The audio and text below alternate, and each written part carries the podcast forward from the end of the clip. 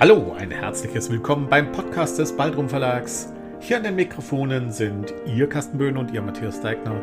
Es freut uns, dass Sie mit dabei sind. Nun aber viel Spaß bei unserem Podcast.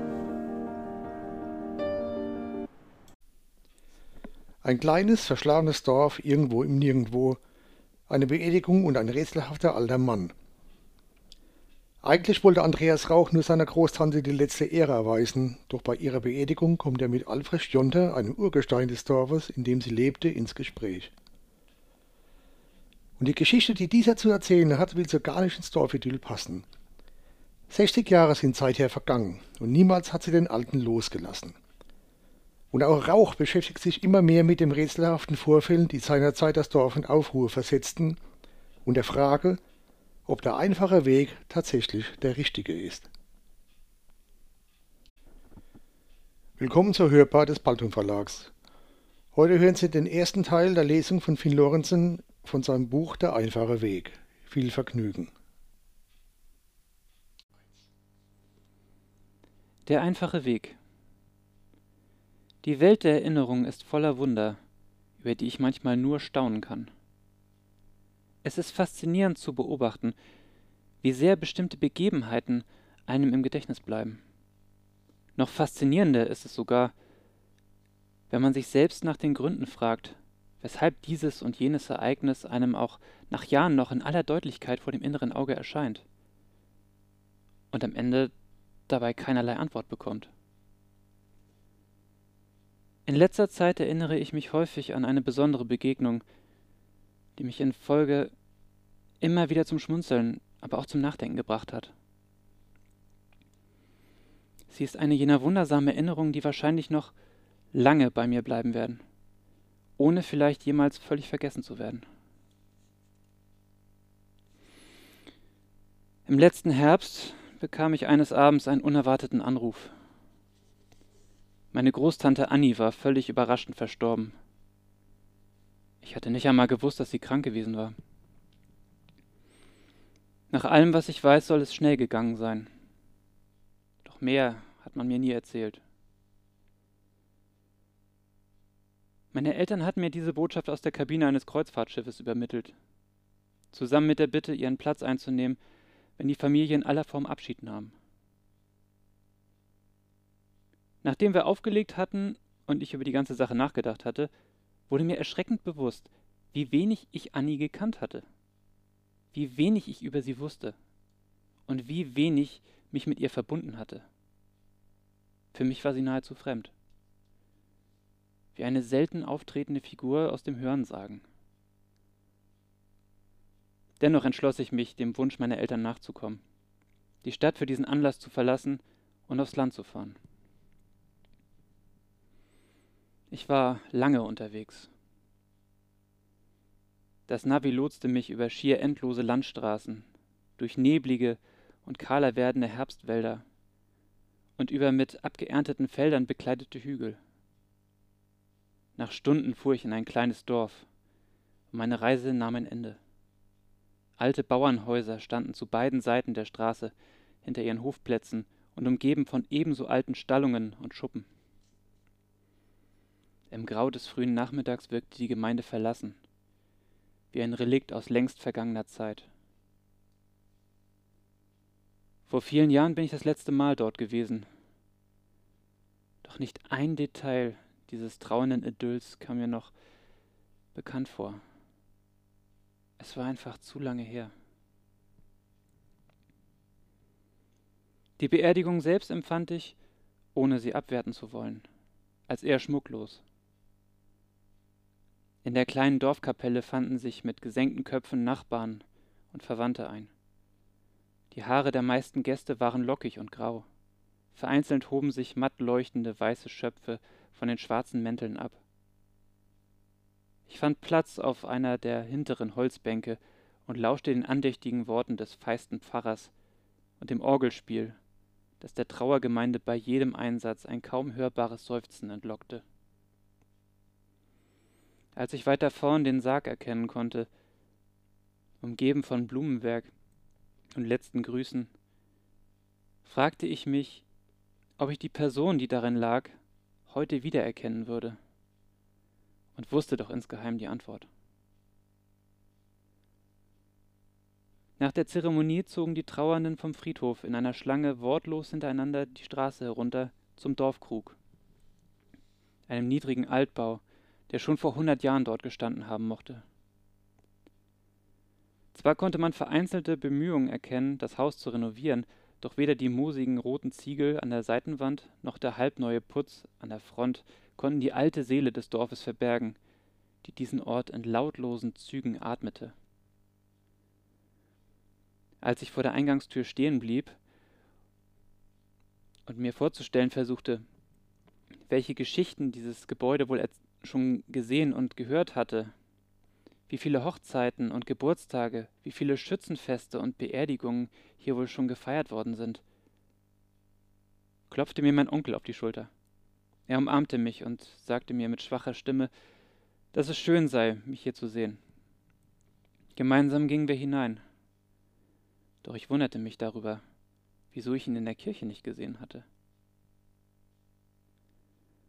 Wir folgten dem Strom der Gemeinschaft durch eine urige Schankstube hindurch in einen größeren Saal, in dem emsige Kellnerinnen bereits Kaffeegeschirr auftrugen. Es dauerte nicht lange, und ich fand mich an einer langen Tischreihe wieder. Ich schaute mich um und erkannte unter meinen Sitznachbarn tatsächlich niemanden. Selbst mein Onkel, der mir von all den anwesenden Menschen am vertrautesten war, war wie schon zuvor in der Menge verschwunden. Eine Gruppe derber junger Männer saß unweit vor mir zusammen und schaufelte sich gleichmütig Stücke trockenen Butterkuchens in den Mund. Sie sahen sich derart ähnlich, dass ich annahm, sie wären Brüder oder Cousins.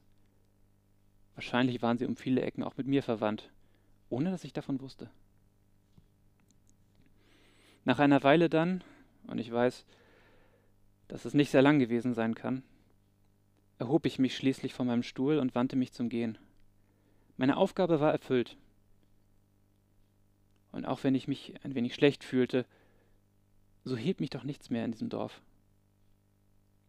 Ich verließ den Saal der Trauerfeier, betrat die Schrankstube, nahm meinen Mantel vom Garderobenständer nahe der Tür und hatte den Dorfkrug fast schon verlassen, als ich den Regen bemerkte, der in unbarmherzigen Schauer herniederging. Wie durch einen dichten, grau flimmernden Vorhang wurde die Umgebung des Hauses verhüllt und die Erde füllte sich mit Wasser. Auf der Oberfläche der Pfützen zeichneten sich die Einschläge unzähliger Tropfen ab. Und mir war klar, dass ich es niemals trockenen Hauptes bis zum Auto schaffen würde. Also beschloss ich, mich in Geduld zu üben und den Guss abzuwarten. Am Schanktresen in der Nähe der Tür saß ein älterer Herr, völlig versunken in einen Gedanken, wie es schien. Da ich nicht wusste, wohin ich gehen sollte, setzte ich mich auf den freien Hocker neben ihm und blieb erst einmal dort sitzen. Die Frau hinter der Bar kritzelte etwas auf ihren kleinen Block und hob in kurzen Abständen immer wieder prüfend den Blick. Hier entgeht nichts, dachte ich mir im Stillen.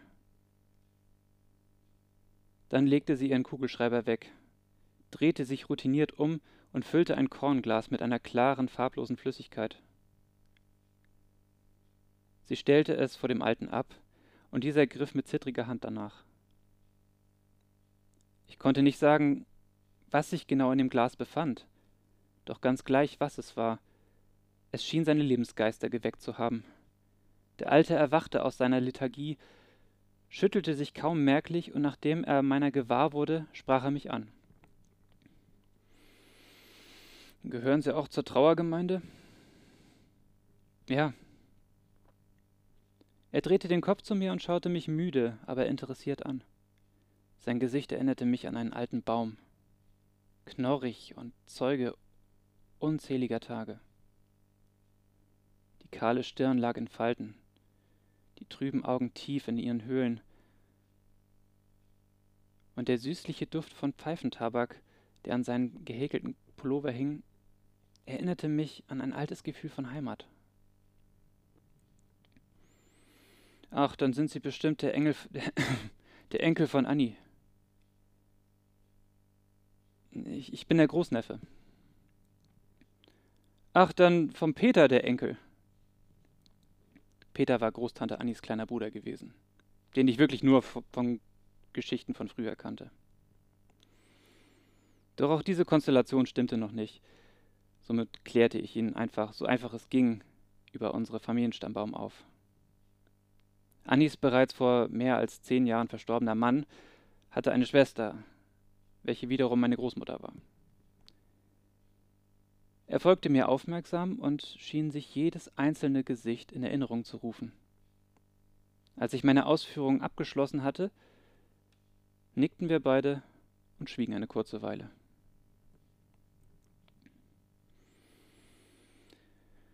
Herzliches Beileid jedenfalls. Sie war ein anständiges Mädel, begann er dann und schaute in die Ferne. Dann drehte er sich wieder zu mir um. Ich bin der Nachbar. Von dem Hof hier die Straße runter. Er deutete mit der Hand in eine Richtung, in der, in die die Straße wohl führen mochte. Doch ich kannte die Gegend nicht gut genug, um mir ein Bild machen zu können. Trotzdem nickte ich höflich. Auf der rechten Seite. Albrecht Jonter. Andreas Rauch, antwortete ich und bot ihm meine Hand an. Er fasste sie mit festem Druck. Ja, es, es tut mir leid um Sie, begann er erneut, fast so, als würde er ein Selbstgespräch führen. Aber auch das gehört nun mal zum Leben dazu. Herzliches Beileid. Ich kannte sie kaum, sagte ich tonlos. Ich wusste nicht, warum ich es sagte. Doch es war bereits ausgesprochen, als ich es bemerkt hatte. Das ist schade, ich kannte sie jetzt eine ganze Weile. Wirklich ein anständiges Mädel. Während er sprach, nickte er, um seine Aussage zu bekräftigen. Darauf wusste ich keine Antwort, und wir schwiegen erneut. Ich schaute mich um, betrachtete die Wimpel verschiedener Kegelvereine an der Wand, Fotos von Veranstaltungen und Feiern, einen angestaubten Schützenpokal auf einem hölzernen Sims. Dieser Krug war so sehr das, was man sich ausmalte, wenn man sich einen Ort der Dorfgeschichte vorstellte. Während ich meinen Blick über all dies schweifen ließ, wurde ich auf einmal auf eine Stimme aufmerksam. Im Hinterzimmer der Bar lief ein Fernseher. Eine streng aussehende Frau in einem makellosen blauen Blazer verlas die aktuellen Nachrichten und kam gerade zu einer Sondermeldung aus dem Fußball. Der HSV hat nach erneuter Pleitenserie seinen Trainer entlassen. Übernehmen wird bis auf weiteres der Jugendtrainer, als ob das die Lösung ist, so schlecht wie die spielen. Fiel der alte Albrecht der Frau ins Wort und sprach damit genau die Gedanken aus, die mir auch im ersten Moment gekommen waren. Ich hielt es einmal sehr mit dem HSV, aber nach dem Abstieg in die zweite Liga mit dem anhaltenden Chaos in der Vereinsführung und dem immer schlechter werdenden Fußball hatte er sich leider meine Sympathien verspielt. Ich weiß nicht, woher dieser Impuls kam, doch auf einmal überfiel mich eine seltsame Diskussionsfreude. Manchmal geht es eben nicht anders, begann ich zögernd, fast beiläufig. Wenn der Trainer die Spieler nicht mehr erreichen und sie motivieren kann, ist das durchaus eine Möglichkeit. Ich bemerkte, dass Albrecht mich zweifelnd anschaute. Also fuhr ich fort. Genauso kann das System, das der Trainer vertritt und spielen lässt, nicht das sein, das in der Situation vielleicht das Richtige wäre. Wenn du in 30 Spielen nur 20 Tore geschossen hast und auf dem Rest dringend gewinnen musst, brauchst du niemanden, der sich auf die Abwehr spezialisiert hat. Wenn der Trainer nicht die passende Philosophie verfolgt oder die Spieler mit seiner Idee schlicht einfach überfordert sind, kann man auch einmal den Trainer entlassen. Ja, das mag sein, antwortete Albrecht mit dem Nachdruck eines leidgeplagten Fans. Aber man hat schon das Gefühl, dass sie da oben immer den einfachen Weg gehen wollen in solchen Situationen. Manchmal liegt das Problem aber tiefer. Der einfache Weg ist nicht immer der beste. Er hielt inne, so als hätte er sich ganz plötzlich an etwas Wichtiges erinnert. Sein Blick entfernte sich mehr und mehr, und mir wurde klar, dass unser Fußballfachgespräch hier sein Ende gefunden hatte. Vor meinen Augen verfiel er in einen seltsamen Zustand des rätselhaften Brütens über Dingen, die ich beim besten Willen nicht erahnen konnte. Mit düsterer Stimme ließ er mich an seinen Gedanken teilhaben. Ich habe es damals ge selbst gelernt. Das ganze Dorf hat es gelernt. Die Geschichte mit Alexander Daber hat es damals allen gezeigt.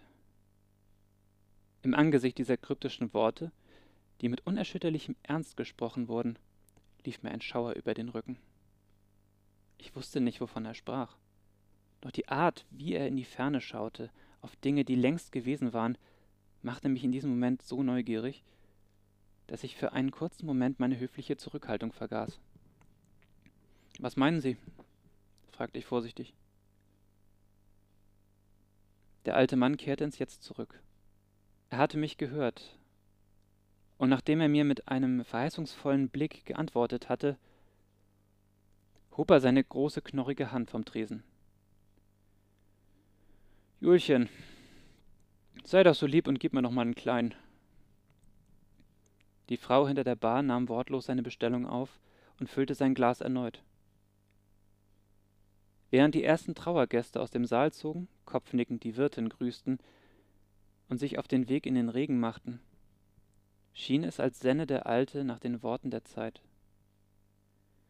Es ist eine Geschichte, die damals das ganze Dorf hier in Aufruhr versetzt hat. Eine schreckliche Geschichte ist das gewesen. Ich möchte sie Ihnen erzählen. Aber damit Sie es besser verstehen, beginne ich an einem Punkt, an dem noch niemand im Dorf geglaubt hat, dass so etwas hier passieren könnte. Und dort, im Herzen des Dorfes, begann Albrecht Jonter seine Geschichte zu entfalten.